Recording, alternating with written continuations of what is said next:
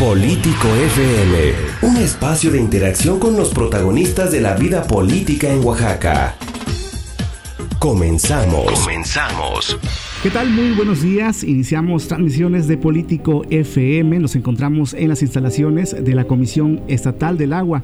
Esta mañana vamos a platicar con el titular de esta dependencia, Benjamín Hernández Ramírez, quien nos acompaña en este programa de Político FM. Antes de iniciar esta charla, vamos a saludar a nuestra audiencia en Oaxaca de Juárez a través del 106.1 de FM. En Miahuatlán de Porfirio Díaz también nos escuchan. Los saludamos en el 100.5 de FM. De igual forma en Ejutla de Crespo, Santa María Huatulco, en Estéreo Mar y nuestra repetición los jueves a las 7 de la tarde. Chalcatongo de Hidalgo también mandamos un saludo y por supuesto a Juxlahuaca y Asunción Tlajiaco en el 94.1 de FM y también por supuesto les sugerimos que escuchen nuestra transmisión en vivo el miércoles y por supuesto en Spotify el próximo lunes. Bienvenidos a Político FM. Este es un programa en el que platicamos cada semana, cara a cara, con los protagonistas de la vida política y pública de nuestro estado de Oaxaca. Bienvenido, Benjamín Hernández Ramírez. ¿Cómo está? No, muchas gracias. Un saludo a ti y a todo tu auditorio. Muy bien. Y aquí, gracias por recibirnos. Muy bien, pues vamos a platicar en los próximos minutos acerca de su trayectoria, eh, de lo que se está haciendo en esta dependencia y por supuesto también de las metas que hay en esta Comisión Estatal del Agua. Pero vamos a empezar a platicar y vamos con la pregunta inicial de este programa, que es ¿quién es Benjamín Hernández? Bueno, Benjamín Hernández es un joven de 37 años, abogado de profesión, eh, maestrante en gobierno y políticas públicas, lo cual me permite tener una visión más integral con una formación también más enfocada hacia política pública, en este caso enfocada al tema hidráulico. Este, obviamente, y a través de estos dos años y medio hemos podido llevar a cabo varias políticas justamente para el mejoramiento de las coberturas. ¿Cómo se define Benjamín Hernández? Eh, como un joven entusiasta, echado para adelante, siempre buscando el cómo sí, ¿no? Siempre buscando, llegando, buscando acuerdos, un joven que busca hacer alianzas y obviamente pues, un aliado del gobernador. Claro. Eh, ¿Qué podemos encontrar dentro de su trayectoria profesional? Bueno, mira, comentarte que yo ya llevo un rato en la política. Yo estuve como asesor del grupo parlamentario del PRI en la Cámara de Diputados Federal, este, en la 54, 59 legislatura, y luego también en la 61 legislatura. Eh, también este, estuve como secretario técnico y secretario particular junto al director de Infonavit. Y ahorita estamos aquí como titular del organismo aquí de la Comisión Estatal del Agua en Oaxaca. ¿Qué tanto cambia el panorama de trabajar en el legislativo y ahora, eh, bueno, ya en esta parte estatal, en el ejecutivo? No, es totalmente diferente, ¿no? Obviamente siempre, en el Congreso es una visión un poquito más transversal porque ves todos los temas de todo el país. Este, y obviamente tratas con actores de todos los estados de la República, entonces obviamente te da una perspectiva eh, más, general, más general y obviamente un entorno diferente. ¿no? Aquí ya estamos mucho más enfocados al tema en Oaxaca, la problemática en las regiones, en los municipios, y obviamente ya mucho más enfocados también al tema hidráulico, en el cual este, es un gran reto y una gran oportunidad. Y yo agradezco al gobernador que me haya dado la oportunidad de encabezar esta tarea. Y precisamente esta tarea que le encomendó el gobernador fue por presentar algún proyecto o porque usted tiene interés eh, específicamente en estos temas. ¿A qué se debió esta encomienda del gobernador? Bueno, comentarte que yo, la última trayecto fue, tuve como secretario de gobernador, como antes de que tomara protesta, este, yo le ya manifestó ya mi interés este, y sobre todo la necesidad en el tema de agua. ¿no? Nosotros, yo de manera personal este, trabajé un poquito ya en época de transición, me empecé a meter al tema del agua. Eh, ahí por instrucciones del gobernador empecé viendo, haciendo un diagnóstico de cómo estábamos tanto en el parte de saneamiento, en la parte de coberturas, qué es lo que más surgía, las prioridades y obviamente eso yo creo que también incidió en el gobernador, obviamente más aparte la confianza, yo creo que se parte de su equipo, indudablemente, para poder estar donde estamos ahorita. Y es que es todo un tema el agua en el estado de Oaxaca, siendo nuestro estado pues, con una orografía bastante complicada, ¿no? ¿A qué se ha tenido que enfrentar en estos años? Pues mira, la verdad es que empezamos el año de gobierno con una sequía, que fue este dos unos huracanes, este lluvias intensas, terremotos, entonces este fue un año muy muy intenso pero a la vez que nos dio mucho, mucho aprendizaje, ¿no? Entonces, este, hemos enfrentado absolutamente de todo y obviamente también ir a regiones como esto que geográficamente no es tan fácil llegar o lugares donde hay más sequías. nuestro estado es muy muy diverso y hay regiones que tienen mucha que hidráulicamente este sus índices pluviales son muy buenos y hay otros lugares donde prácticamente son este, regiones muy secas, ¿no? Entonces, ese contraste saberlo equilibrar y saber cómo atender cada una de esas necesidades, pues eso es complejo, ¿no? Y como te comentaba también, tenemos lugares con una dispersión poblacional muy grande o lugares donde también las condiciones, ya sea por la orografía o incluso también el mismo terreno, que es un terreno muy rocoso, o muy densos, entonces a veces es difícil, ¿no? es, y lo que hemos hecho ahí, como te comentaba, es a través de métodos alternativos como captaciones de lluvia en el caso de sistemas de agua o biodigestores, este, hemos llegado para el tema de drenaje o saneamiento, hemos atendido esa parte para obviamente no descuidar a la gente que más, más requiere, ¿no? más necesidad tiene. Y para la gente que nos esté escuchando, eh, a lo mejor hay bueno, una confusión alguna duda entre cuáles son las funciones que realiza esta comisión y, por ejemplo, Zapao, que es otra dependencia un poco más eh, del área metropolitana, ¿no? Pues mira, básicamente también eh, nosotros ejecutamos obra y operamos sistemas de agua, también Zapao lo hace, simplemente yo creo que es la jurisdicción, la jurisdicción de Zapao es lo que es la capital del estado y la zona conurbada y ya el resto del estado entra la Comisión Estatal del Agua. Ah, muy bien. En cuanto a la cuestión presupuestal, ¿qué tan caro es hacer este tipo de proyectos a nivel estatal? Pues mira, es muy, muy variado, dependiendo la población, dependiendo la necesidad y también dónde están las fuentes de agua, porque por ejemplo, si el municipio es un municipio con mantos acuíferos que tengan buen nivel, se pueden hacer este hacer las fuentes de agua o las fuentes de captación en el mismo municipio. Hay municipios aquí en el estado que no tienen agua de no tienen ningún manantial, río, no tienen los no hay agua en el subsuelo y entonces tenemos que extraer el agua, jalar el agua de lugares muy alejados, a veces en kilómetros. Y entonces obviamente eso encarece y dificulta llevarles el agua a esas comunidades, ¿no? Entonces, eh, no te podría decir porque es demasiado extenso. Hay lugares que es relativamente, no es complicado y otros donde es sumamente difícil, ¿no? Es, es muy heterogéneo, la verdad. Bueno, y para las necesidades, digo que hay en Oaxaca a nivel general, no hay presupuesto que alcance siempre. Sí, totalmente. Tomemos en cuenta que Oaxaca es de los estados más grandes del país en términos de territorio y luego poblacionalmente también es de los más poblados. A eso sumémosle, como comentábamos, este, la orografía, entonces, y sobre todo el tema este, de política interna, somos el estado que más municipios tiene, una quinta parte de los estados del país los tiene Oaxaca nada más. Entonces, este, obviamente cada municipio tiene su requerimiento de agua, cada municipio tiene su sistema de agua estas localidades también. Entonces es la cantidad de gente que hay que atender y la cantidad de servicio que hay que dar es inmensa, ¿no? Y en otros estados no se vive esta coyuntura, ¿no? Son estados tal vez pueden ser muy grandes territorialmente, pero los centros de población no son tantos o está mucho más concentrada la gente. Entonces ya solo en un sistema y no son muchos mini sistemas, ¿no? O lugares donde también hay mucha población, pero son en terrenos son muy chiquitos, ¿no? Tales este, como por ejemplo la capital del país este, o estados como Tlaxcala o Colima.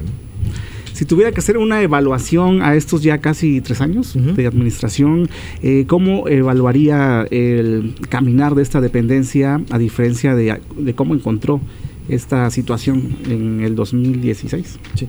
Pues no ha sido un camino fácil, la verdad. Como te decía, hay muchos retos, pero yo lo evaluó positivo. Este, lo evaluó con buenos resultados. Tan es así que Coneval nos acaba, acaba de sacar ahí el resultado de la última evaluación que hizo de los últimos índices y comentarte que en el tema de agua potable tuvimos un gran avance. Fueron de los este, indicadores que más se avanzó a nivel nacional.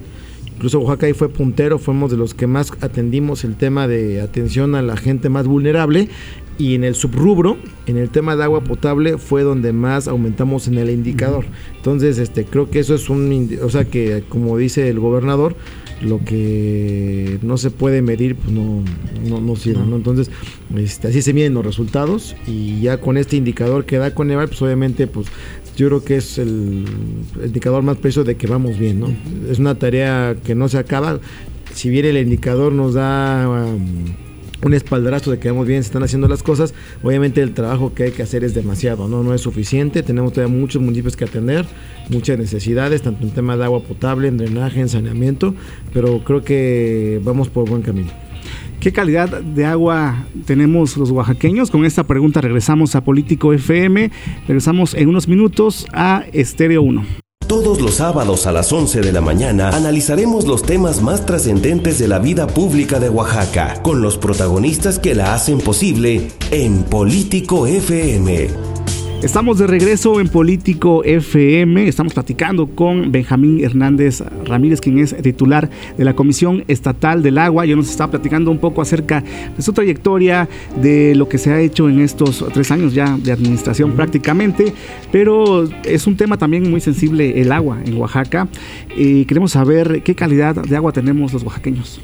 Bien, en términos generales la calidad es buena y tomar en cuenta que hay agua. Hay otros estados del país, sobre todo en la zona norte, que no hay agua prácticamente.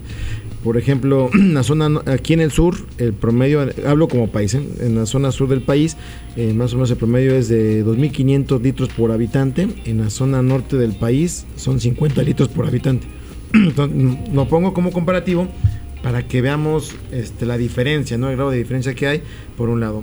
Y hablando en temas de Oaxaca, la calidad en general es buena. Como te decía, cada región es diferente, ¿no? Cada región es como un como si fuera un estado diferente. hay, está, hay regiones que tienen muy buena calidad, por ejemplo, las sierras, la Sierra Norte, la Sierra Sur, creo que son de las que mejor calidad de agua tienen. Este, tenemos, por ejemplo, aquí en Valles, el problema es que luego tenemos agua con un poco de minerales, este, fierro, manganeso, pero nada que no se pueda tratar. Pero en general, si me preguntas, la calidad es buena. ¿Y las políticas, estrategias y objetivos de la dependencia cuáles serían? Pues yo creo que el objetivo principal de la comisión es garantizar el derecho humano al agua. que establece en la Constitución. Entonces, ese es, este, si bien es una facultad municipal, que así establece la, la, Constitución, nosotros como organismo público descentralizado, pues tenemos esa labor de coadyuvar con los municipios, por instrucción del gobernador Alejandro Murat, pues, para que llevemos esta, este servicio un servicio de calidad y llevar también el servicio a donde no lo hay, ¿no? Entonces, por un lado. Por otro lado, en el tema de política y estrategia, pues el tema de política es desde la planeación, la coordinación y la ejecución de obras de agua potable, drenaje y saneamiento en todo el estado, pues para mejorar la calidad de vida y las coberturas de estos rubros, ¿no? ¿Qué tan grande o qué tamaño tiene la dependencia? Es decir, tienen sus oficinas aquí en Ciudad Social, pero tienen, no sé, delegaciones regionales o cómo, de qué manera operan. Eh, la Comisión Estatal del Agua opera 14 organismos este, operadores, son como unos mini zapaos, por así decirlo. este, operamos sobre todo en el istmo de Tehuantepec, operamos en Salina Cruz, Tehuantepec, Puchitán, Istepec, Istaltepec, Espinal, Zanatepec y Matías Romero. En la costa operamos en Puerto Escondido y en Pinotepa. Y aquí en Valles Centrales operamos en unas partes en San Pablo Etla, en Jojo, en el Tule y este, y me falta uno. Y bueno, básicamente son los que operamos pero se trata de tener cobertura en todo el estado.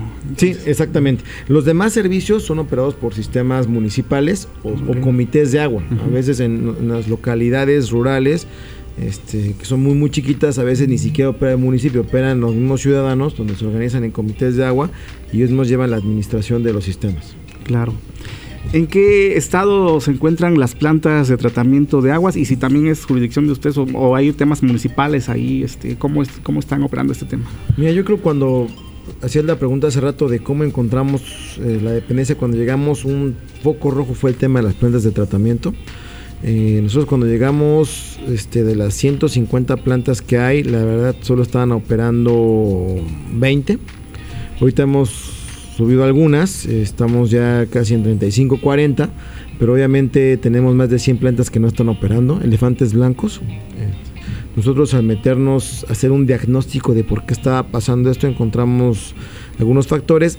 El factor principal fue el factor financiero el costo operativo de operar una planta es muy alto y a veces los, yo creo que el problema fue que a los municipios nunca se les asesoró, nunca se les informó cuando se les hacían las plantas en los gobiernos anteriores, que ellos iban a llevar la operación financiera, la operación y el financiamiento de las plantas. Entonces le entregaban su planta muy bonita de última generación, pero después el costo de operar esta planta era demasiado alto. Eso fue lo que nunca se les dijo.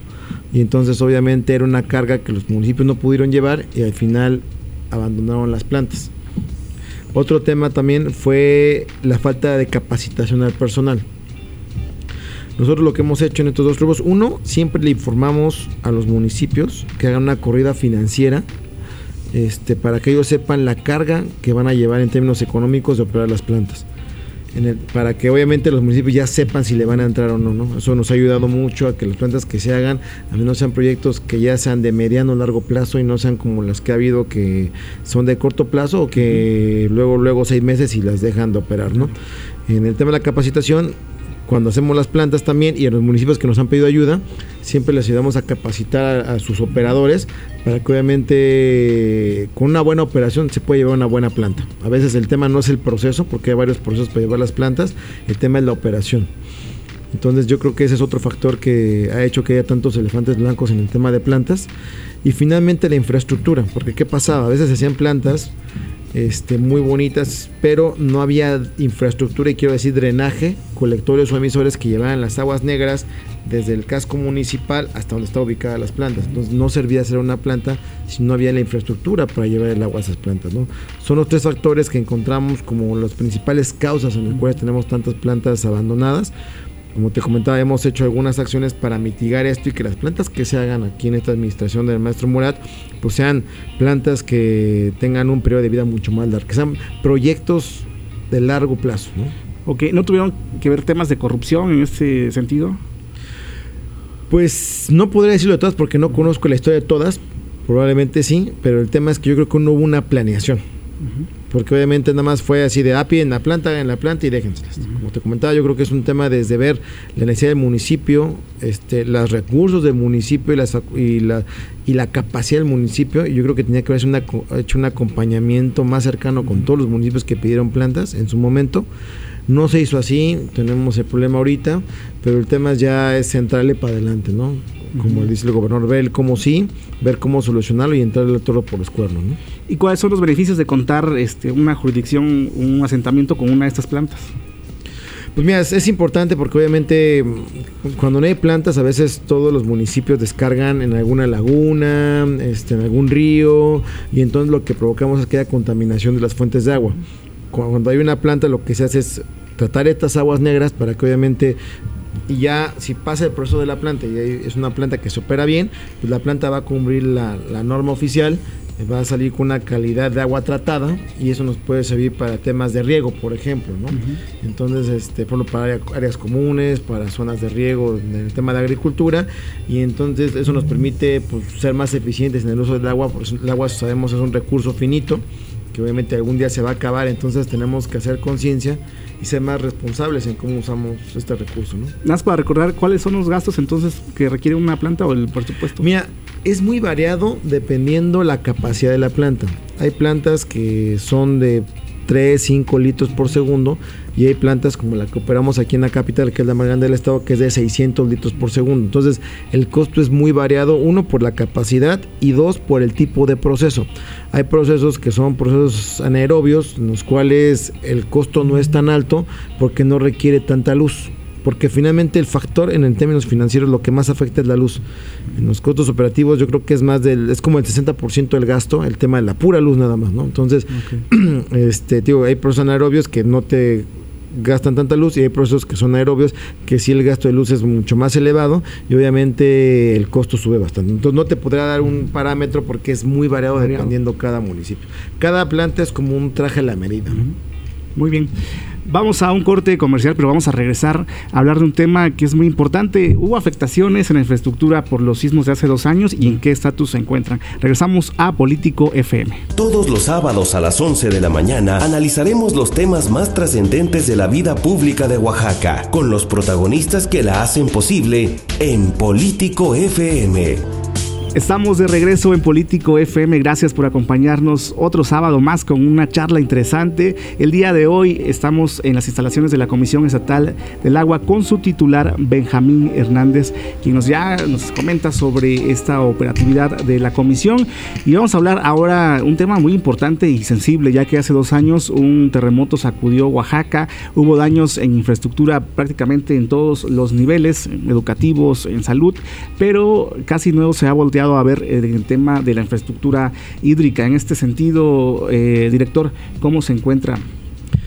Como bien comentas, hace dos años hubo un terremoto que dejó muchas implicaciones y muchos daños a muchos municipios. Comentarte que en el tema de agua nosotros tenemos que reaccionar de manera inmediata porque no un pueblo sin agua es un pueblo que no vive. el agua es como la sangre en el cuerpo humano. En cuanto deja de haber agua, pues ya no se puede coexistir en, esa localidad, ¿no? Entonces nosotros tuvimos que hacer acciones inmediatas. Atendimos 27 municipios en los dos primeros meses del, del sismo. Este, para restablecer condiciones en cuanto a los sistemas de agua para que la gente no dejara de tener agua. Hicimos más de 361 acciones inmediatas entre abastecer con pipas, entre poner cisternas en los municipios, en reparar sus sistemas de bombeo, sus sistemas electromecánicos, en reparar los sistemas como tal, reparación de tanques, de tuberías, en el tema de saneamiento, limpieza de baños, los baños que se ponían de manera temporal. Este, entonces, son una serie de acciones que hicimos de manera inmediata y te digo, 27 municipios se atendieron en cuanto al restablecimiento de la infraestructura para que no dejara de haber agua.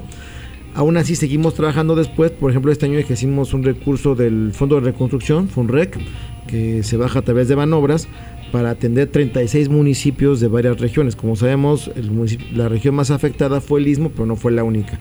En la costa hubo daños también fuertes, en la Mixteca, en valles centrales sobre todo estas cuatro creo que fueron las más afectadas y obviamente atendimos este, municipios de casi todas las regiones del estado, sobre todo estas cuatro que te mencionaba y justamente lo que hicimos fue restablecer los servicios como estaban antes del sismo, ¿no? O sea, eh, por ejemplo, te pongo un ejemplo, en algunos municipios esta vez hicimos acciones inmediatas de poner manguera donde había tubo, ahorita ya se restableció a que estuviera ya el tubo como estaba antes del sismo, en otras sí hicimos de inmediato la tubería como estaba antes y ya hemos avanzado bastante en ese tema, ¿no? Yo creo que en cuanto a agua, por eso, como bien comentabas, tal vez no es de los que está más en el reflector porque hubo una atención inmediata en su momento y ha habido un acompañamiento, como en este año que hicimos las acciones de FONREC, entonces el Fondo de Reconstrucción, esto nos ha permitido ir con los municipios en este acompañamiento para ir estableciendo sus sistemas a como estaban antes. No significa que ya hayamos terminado, hay retos todavía por concluir, eh, como en Juchitán, el tema del drenaje, este, en Reforma de Pineda, su tanque elevado también, en Astata también, pero ya son temas ya más específicos, ¿no? Ya en términos globales te puedo decir que el, en tema de agua, el, el, Estado ya, este, creo que es un tema que ya vamos muy para adelante, ¿no? Y aparte también en esa época, cuando fue lo de los sismos, las dependencias se trasladaron a los municipios eh, afectados, ¿no? Hicieron también otro tipo de acciones independientemente de el tema que les tocaba a cada uno de ustedes. Claro, es correcto. Nosotros te puedo decir que yo viví en el Istmo dos meses. Este, atendiendo el tema del agua, pero no es así, no por eso descuidamos las otras regiones. Este, a través de todo el personal que tenemos aquí en la comisión, eh, varios directores se fueron también a recorrer otras regiones, como te comentaba, las regiones que mencionamos anteriormente, y las otras, justamente para ver cuáles eran los daños y ver cómo se iba a atender y se iba a ir solventando cada necesidad de estos municipios, ¿no? Claro. Vamos a, hablar también sobre otros temas que han resultado un poco polémicos. Por ejemplo, se habló mucho tiempo de un proyecto, de una presa. Eh, Paso Ancho particularmente. No sé qué tanta injerencia o datos se tenga sobre el tema. Mira, el proyecto Paso Ancho es un proyecto de la administración pasada. Este, la verdad es que ya cuando nosotros lo recibimos, eh, teníamos un tema de que había temas con Contraloría por solventar y es por eso que la comisión a mi cargo decidió no meterse porque tienen que solventar unos temas legales con los proveedores o los, las empresas contratadas por la administración anterior en el cumplimiento de estos contratos que están pendientes todavía, incluso tenemos juicios ahí pendientes con estas empresas, eh, también hay temas con control que tienen que solventar, que justamente por eso decidimos no meternos, una por el aspecto legal.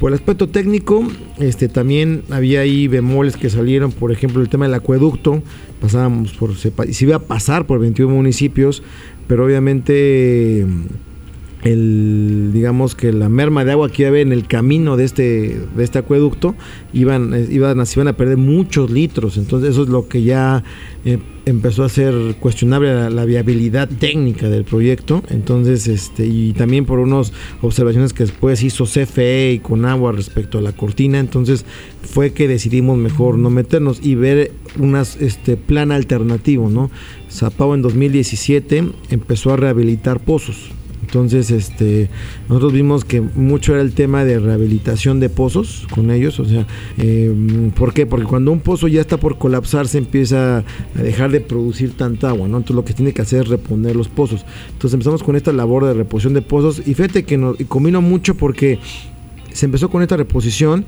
y después vino la sequía, o ya estaba la sequía. Si no se hubiera hecho esta labor de reposición de pozos, que ahí le tengo que reconocer al arquitecto Marcelo Díaz León, que era el anterior titular de Zapao, que tuvo la visión de hacerlo, porque obviamente si no se hubiera hecho esta reposición, obviamente la sequía hubiera impactado mucho más en la capital.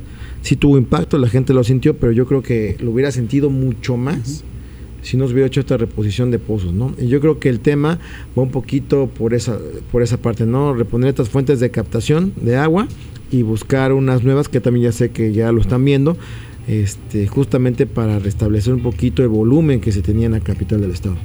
Entonces no era lo suficientemente viable este proyecto o al menos eh, no estaban los, eh, digamos, la planeación al 100% encontramos estos bemoles, no vimos las condiciones dadas por los temas que acabo de mencionar y por eso decidimos mejor buscar este pues, alternativas, ¿no? Obviamente no es dejar el tema al lado, seguirse metiendo en el tema, simplemente buscar un plan B, ¿no? Ahorita que mencionaba de la sequía, eh, ¿qué tanto ha incrementado eh, año con año? Eh, comentarte, bueno, 2017 veníamos ya de algunos años anteriores de sequía. 2017, como saben, a principios fue el año que más ya teníamos problemas. Incluso el istmo en 2017, el primer semestre, era el, la región más con más sequía en todo el país, incluso por, este, por el sistema meteorológico, así lo determinó, que lleva con agua. Después ya vinieron los huracanes, que obviamente nos hizo ahí, nos revertió el, panorama. El 2018 fue un año donde ya no fue tan seco, pero tampoco hubo tanta lluvia como se esperaba. Y este año sí ha sido un poco, o sea, este no ha sido, no ha habido tanto, el índice pluvial no ha sido tan alto, ¿no? O ha sido un año, si lo queremos ver en términos globales, también un año un poco seco, por así decirlo. Entonces, eso nos está pegando en, el nivel de los mantos acuíferos, en el nivel de subsuelo, porque obviamente la reposición de los mantos no ha sido la que nosotros esperábamos sí, este, en este tema hemos acompañado con los municipios a lo largo de estos, de estos dos años y medio, por ejemplo, llevándoles pipas, limpiando sus pozos, porque a veces el tema es de que los municipios, los, pozos tienen agua, pero ya están tan sucios que ya la cantidad de agua que puede pasar ya no es la óptima. Entonces, con esta limpieza de pozos vimos que sí se, ayuda porque podemos reponer litros sin afectar tanto el manto acuífero con solo esta limpieza, ¿no? Y recuperamos los niveles que se tenían en esos municipios hasta antes de la limpieza o en reposición de equipos con los municipios. Este, o en mantenimiento de su infraestructura también hemos visto que eso ha ayudado bastante, ¿no? Ok, en ese sentido, ¿qué tanto ha sido la coordinación o qué, de qué manera se han coordinado con los municipios? Eh, ¿Interfieren también algunos conflictos sociales? ¿Podrían, ¿Podría ser? ¿Ya mencionaste? Mira, déjame contarte que con los municipios tenemos una relación muy cercana. Yo he tratado desde que, que inicié mi gestión este, tener este acompañamiento con ellos. Eh, obviamente no he visto a los 570 porque no, es, no me ha dado tiempo todavía. O sea, obviamente es, una labor muy titánica y ahora sí que ha sido falta de tiempo, ¿no? Pero obviamente yo creo que hemos visto a mucho más de la mitad, te lo puedo decir. Este, justamente para ir viendo sus necesidades, ir teniendo sus, este, sus coyunturas eh, y siempre incluso incluso vienen sin cita los municipios, los atendemos, yo personalmente los he atendido a todos, he, dado ese acompañamiento con presidentes municipales, agentes municipales, regidores, síndicos, este, pues con los que vengan del municipio, justamente es darle este acompañamiento, no dejarlos solos y sobre todo asesorarlos han llegado municipios diciendo, oye, no tenemos agua, este, es una situación crítica. Y ya cuando empezamos a meternos, generalmente siempre lo que hacemos es, por ejemplo, mandar una brigada ahí para ver el tema técnico en campo, porque eso es muy importante. O sea, no es lo mismo que nos lo cuenten allá, verlo en campo y sobre todo que lo vean gente que conoce el tema, gente experta. Hemos solventado algunos temas con las visitas que hemos hecho porque se han encontrado decisiones técnicas o resultados técnicos sin necesidad de hacer inversiones tan fuertes y hemos podido restablecer sus sistemas o, el servicio, ¿no? que, es lo, que es lo más importante. En ese aspecto te puedo decir que hay un acompañamiento muy muy cercano y los que todavía no, no se hayan acercado aquí a la comisión, ahora sí que si me metes el espacio, decirles que aquí las puertas de la comisión están abiertas para todos los municipios, este, las agencias que tengan problemas con los temas de agua potable, drenaje o saneamiento, decirles que aquí, este, por instrucciones del gobernador Alejandro Murat, pues tienen las puertas abiertas y la idea es acompañarlos, ir con ellos de la mano, pues para buscar soluciones integrales a sus problemáticas. Muy bien. Vamos a regresar en unos minutos más a Político FM con dos temas importantes. ¿Qué hay de la privatización del agua? Y vamos a hablar también sobre un poco del futuro político de Benjamín Hernández. Regresamos a Político FM. Todos los sábados a las 11 de la mañana analizaremos los temas más trascendentes de la vida pública de Oaxaca con los protagonistas que la hacen posible en Político FM. Gracias por continuar en Político FM. Como todos los sábados, estamos charlando, platicando en este espacio que está hecho para que usted conozca más acerca de los integrantes del gabinete estatal, pero también de otros ámbitos como el legislativo. Estamos platicando con Benjamín Hernández y ya nos comentaba sobre temas importantes que tienen que ver con el agua uno de ellos es la privatización. Se ha hablado mucho de iniciativas que ya están en el Congreso, eh, diferentes ejes que tienen que ver con este rubro. ¿Qué hay de todo esto? Qué bueno que comentas el tema. Déjame comentarte que nunca ha sido la intención del gobernador ni la mía el tema de la privatización.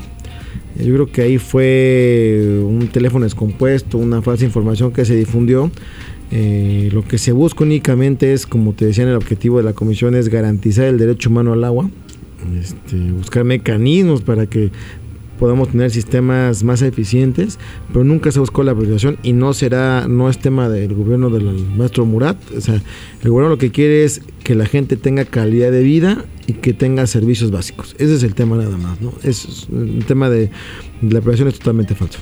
Pero si se busca de alguna manera reforzar algunos temas en cuanto a, leyes, eh, en cuanto al tema con legisladores, para tener esta garantía.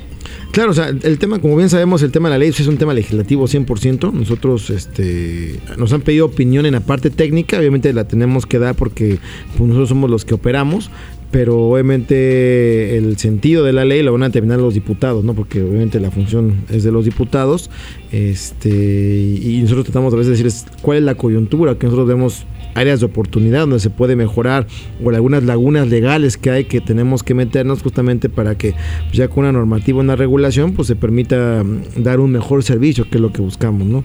Pero ya este, entiendo que los diputados ya traen ahí una iniciativa, creo que ahorita está en la comisión respectiva, y pues la idea, yo creo que ya que la tengan, yo creo que la subirán a pleno para su votación. Estamos prácticamente a la mitad de esta administración. ¿Cómo le gustaría entregar esta dependencia a la administración que continúa? Pues mira, siempre desde el primer día que entramos aquí, y le he dicho a mi equipo, siempre hay que tratar de tener la casa ordenada, la casa limpia, porque obviamente el tema político es un tema muy dinámico entonces, este, y yo tengo un compromiso personal con el gobernador, con el maestro Alejandro Murat, este, de hacer las cosas bien, de hacer las cosas bien, de ayudar a la gente, de servir a, nuestro bello estado.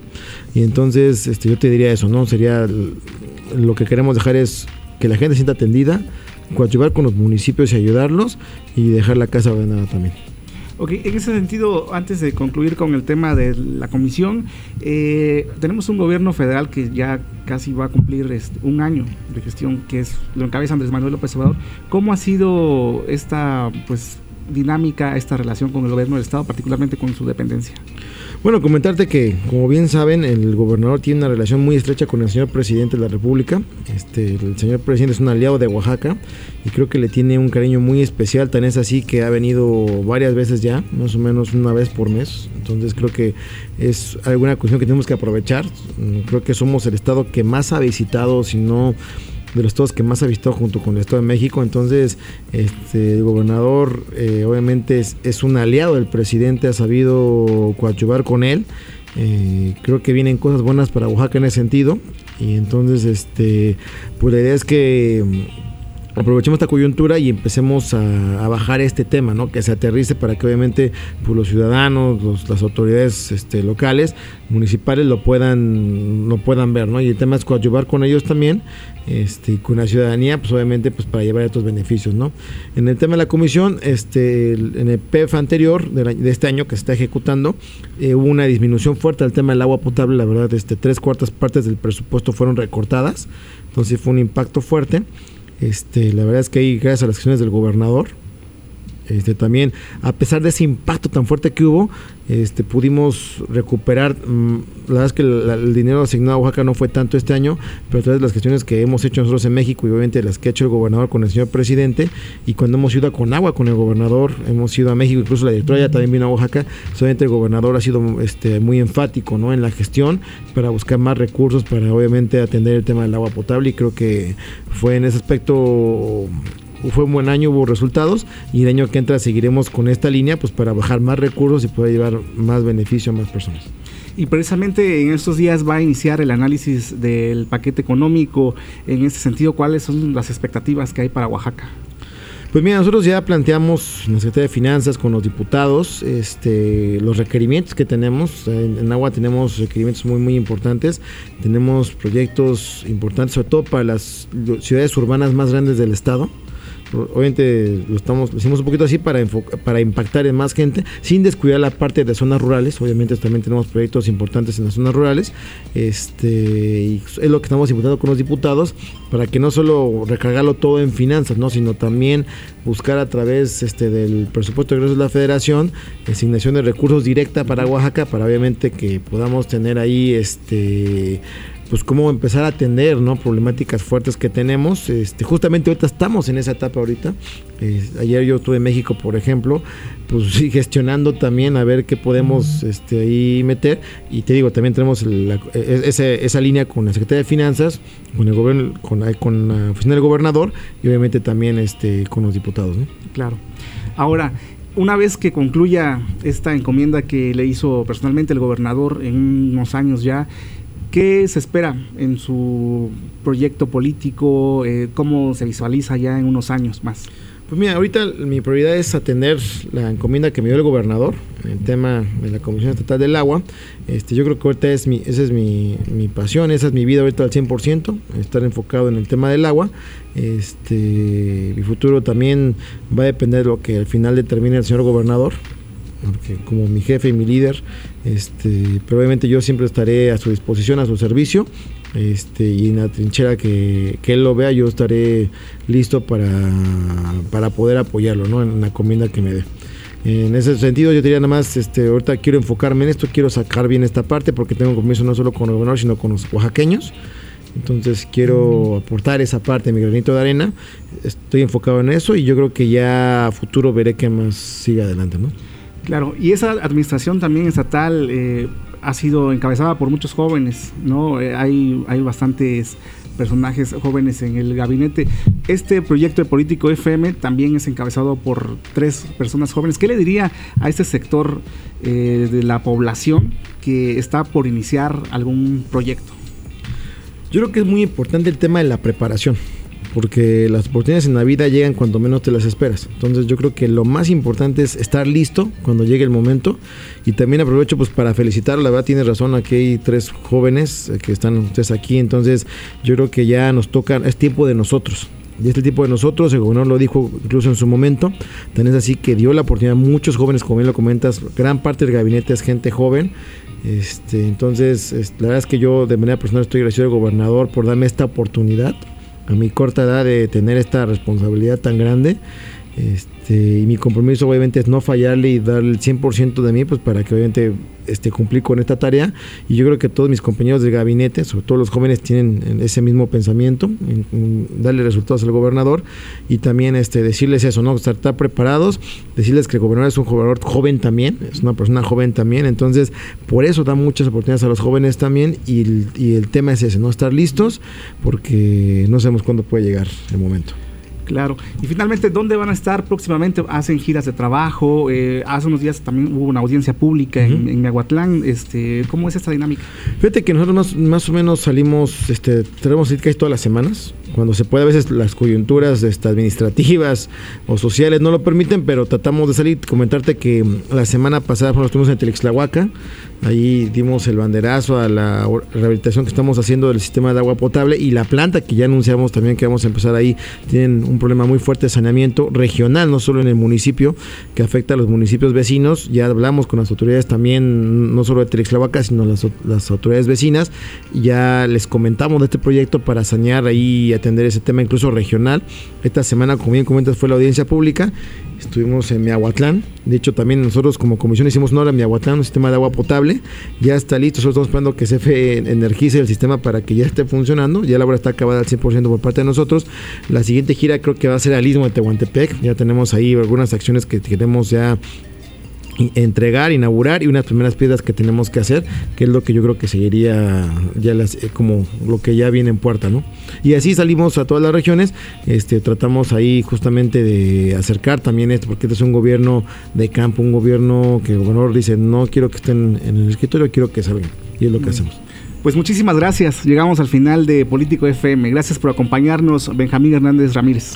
No, pues agradecerte el espacio. Gracias. Ahora sí que fue una plática extensa. Nos pudimos platicar de muchas cosas y sobre todo informarles qué hacemos en la comisión, qué podemos hacer y decirles que estamos a sus órdenes y que en el gobierno del maestro Alejandro Murat este, tienen un aliado.